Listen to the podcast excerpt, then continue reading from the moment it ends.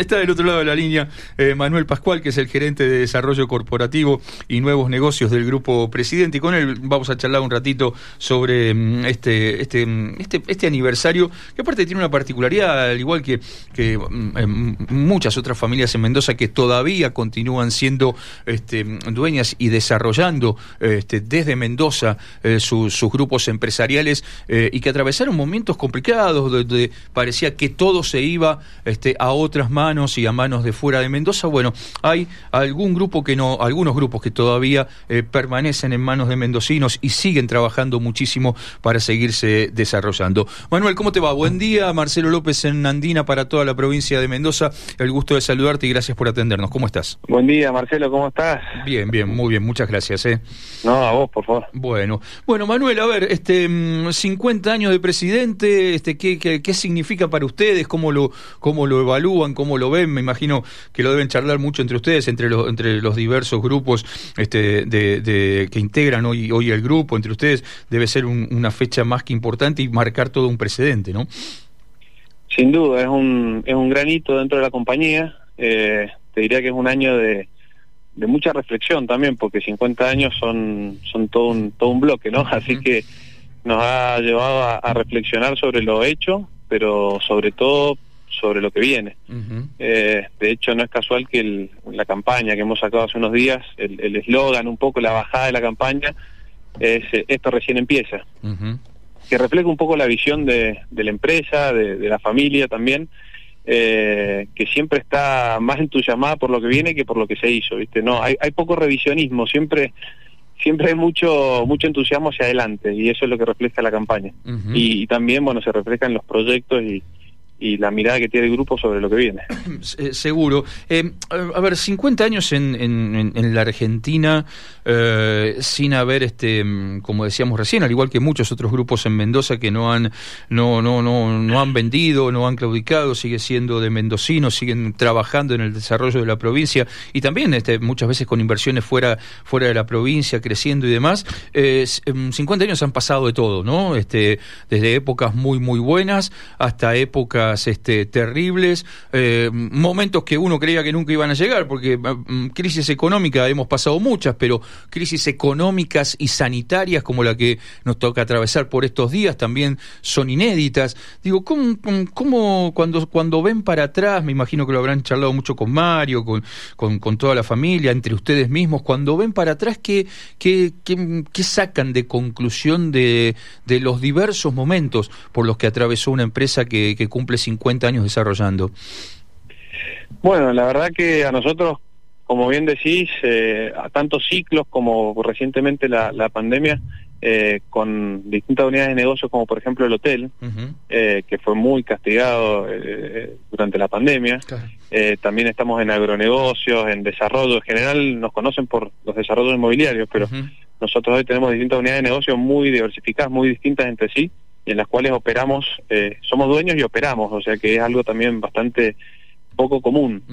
eh, y la conclusión que sacamos es que a lo largo de estos 50 años hay dos cosas que un poco nos han definido. Un ADN súper emprendedor, eh, este, estas ganas de, de, aprender y de hacer cosas nuevas, de no quedarse cómodos, eh, sino estar siempre investigando. que se ve muy, muy patente de Mario para abajo, es algo que se contagia realmente uno se vuelve curioso cuando empieza a trabajar en, presidente. Y, por otro lado, una gimnasia, eh, una flexibilidad y una adaptabilidad, porque en este país sobre todo eh, uno tiene que estar muy liviano y, ser muy rápido de reflejos, y eso se ha visto. Nosotros a lo largo de 50 años hemos abierto unidades de negocio, hemos cerrado, hemos, hemos crecido, hemos mantenido, y bueno, hay un, uno va bailando la música que le ponen, por decirlo de alguna manera, pero pero hay un entrenamiento que uno le permite bailar distintas músicas, sí, si me permitís el, el paralelismo. Sí, esto, esto, es como estar en el programa de Tinelli, todas las semanas te toca bailar un ritmo nuevo, digamos. claro, exactamente, y sobreviven los que están, los que se entrenan más, por decirlo de alguna manera. Bueno, Así que sí. Y en, y en ese entrenamiento, digamos, eh, eh, enseguida si quieres hacemos un repaso de todo lo, de todos los sectores en los que están, porque seguramente mucha gente o muchos de nuestros oyentes por ahí, y sobre todo los que no están aquí en Mendoza y Gran Mendoza, este, vos sabés que nosotros llegamos a toda la provincia, por ahí identifican a presidente con este, desarrollos inmobiliarios y Palmar porque vienen a Mendoza y van a comprar a Palmares, pero ustedes son este, tienen mucho más amplio. Enseguida hacemos un repaso de eso, pero a partir de esto que decís, mirando hacia adelante, este, ¿qué, qué música ven que les toca bailar para seguir con tu con tu metáfora, digamos, y, hacia, dónde este, crees que puede darse eh, nuevos proyectos, nuevos desarrollos, nuevas etapas de crecimiento, teniendo en cuenta esta realidad de la Argentina y del mundo? Mira, hay algo, yo soy de los más jóvenes de la línea gerencial del grupo y, la verdad que, estoy en el grupo y desde que entré hay una cosa medio eh, como, como que desentonamos con lo que uno va leyendo en el diario, con, con las noticias que uno escucha, con la visión que se tiene en general del país. Eh, uno eh, en presidente empieza a hablar de negocios, de proyectos y, parece otro país realmente. Estamos como con un entusiasmo inexplicable. Y, hacia adelante nos hemos propuesto principalmente tres líneas de acción eh, eh, para, para, para tener 50 años más, ¿no? Para poder cumplir 50 años más y, de mucho crecimiento, como Mario siempre, siempre resalta. Y son eh, profesionalización muy fuerte, que es un proceso que se ha empezado hace, hace un tiempo ya y vamos a seguir apostando por, por seguir mejorando los equipos. internacionalización, clave, o sea, la mirada del grupo hoy también es, es a seguir desarrollando sus, mercados internacionales, como hoy está muy presente en agronegocios, donde exportamos el 95% de nuestra producción de nueces y estamos entre los principales exportadores de Argentina. Y después asociatividad, que es algo que hemos empezado a hacer. Eh, el año pasado cerramos acuerdos muy importantes con Grupo Peñaflor, también con el Grupo Sancor, y, y, bueno, y es un esquema que al nivel y tamaño que tiene hoy la empresa eh, justifica el crecimiento de la mano de la Asociación de Empresas de Primera Línea, tanto nacionales como internacionales. También nosotros tenemos la representación de IB con todo Cuyo. Y bueno, son, son tres líneas, la, la profesionalización, la internacionalización y la asociatividad, que entendemos que van a ser los vectores de crecimiento de los próximos 50 años. ¿Y, esas asociaciones, por ejemplo, la, la, asociación con Peñaflor y, demás, este, pues, hacia, qué camino van? ¿Hacia eh, trabajar en conjunto? ¿Hacia, este, mm, digamos, intercambio de tecnología o de conocimiento? Por ejemplo, en el rubro vitivinícola con Peñaflor, en otros rubros. Eh, mm, ¿Negocios juntos? ¿Hacia dónde va la, la asociatividad? Mira, depende en cada caso. En general, siempre lo que buscamos es que buscar vínculos y asociaciones donde donde cada parte potencie su, sus habilidades más profundas, ¿no? Su, su know-how y su, donde se performa mejor. En el caso de, de Peñaflor es una alianza. Nosotros ya veníamos siendo principales proveedores del grupo. Eh, a través de distintas fincas que teníamos en la provincia de Mendoza, en San Juan, y avanzamos en un, en un esquema de integración mucho más fuerte, y más a largo plazo. eh, pero, por ejemplo, el año pasado firmamos un acuerdo también con, con una universidad de Reino Unido, con la Nottingham Trent University, eh, para hacer una investigación, ese sí es un, más un proyecto de I más D.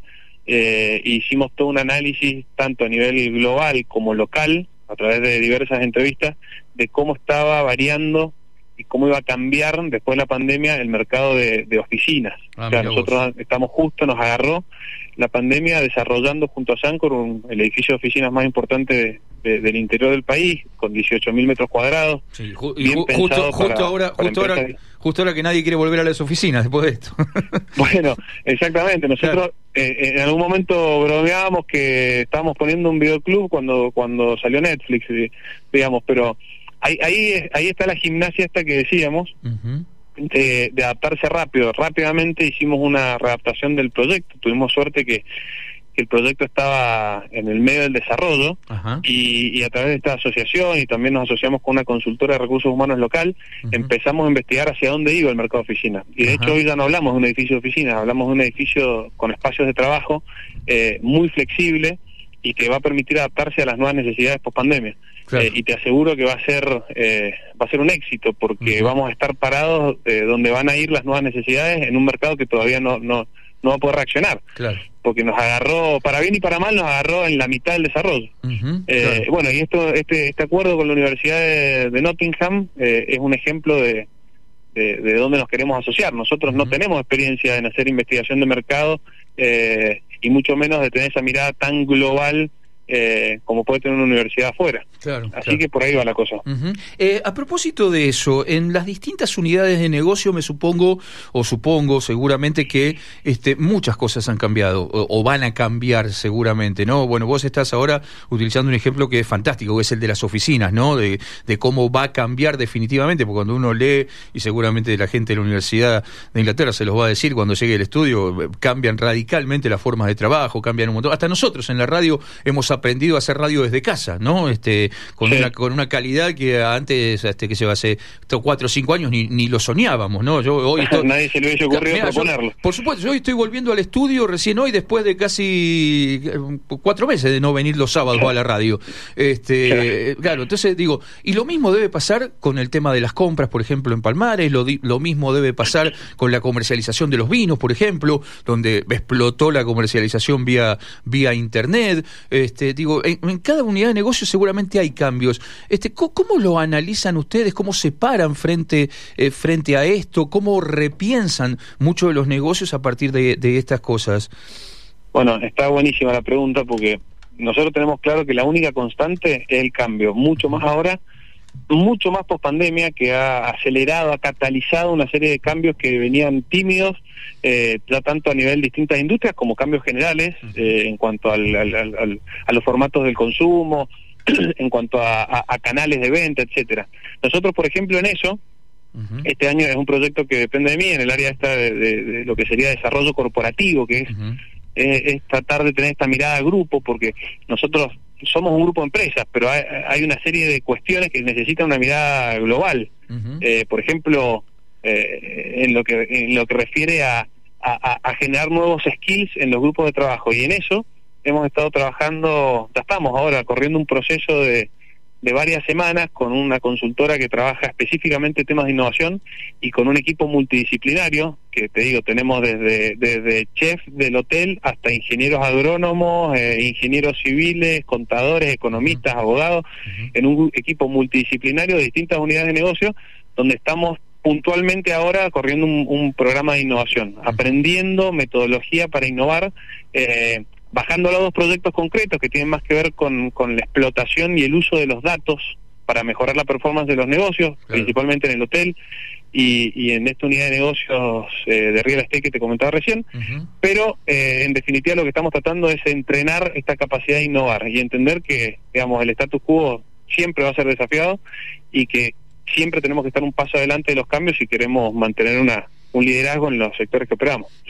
Pero es eh, algo que nos, que nos ocupa mucho. Sí, y que, y que me imagino que debe ser un desafío apasionante y que les debe llevar muchísimas horas seguramente, ¿no? Sin duda.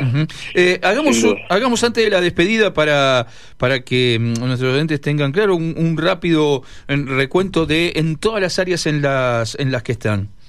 Bueno, nosotros históricamente el, digamos el troncal de nuestros negocios siempre ha sido la, construcción y el desarrollo inmobiliario.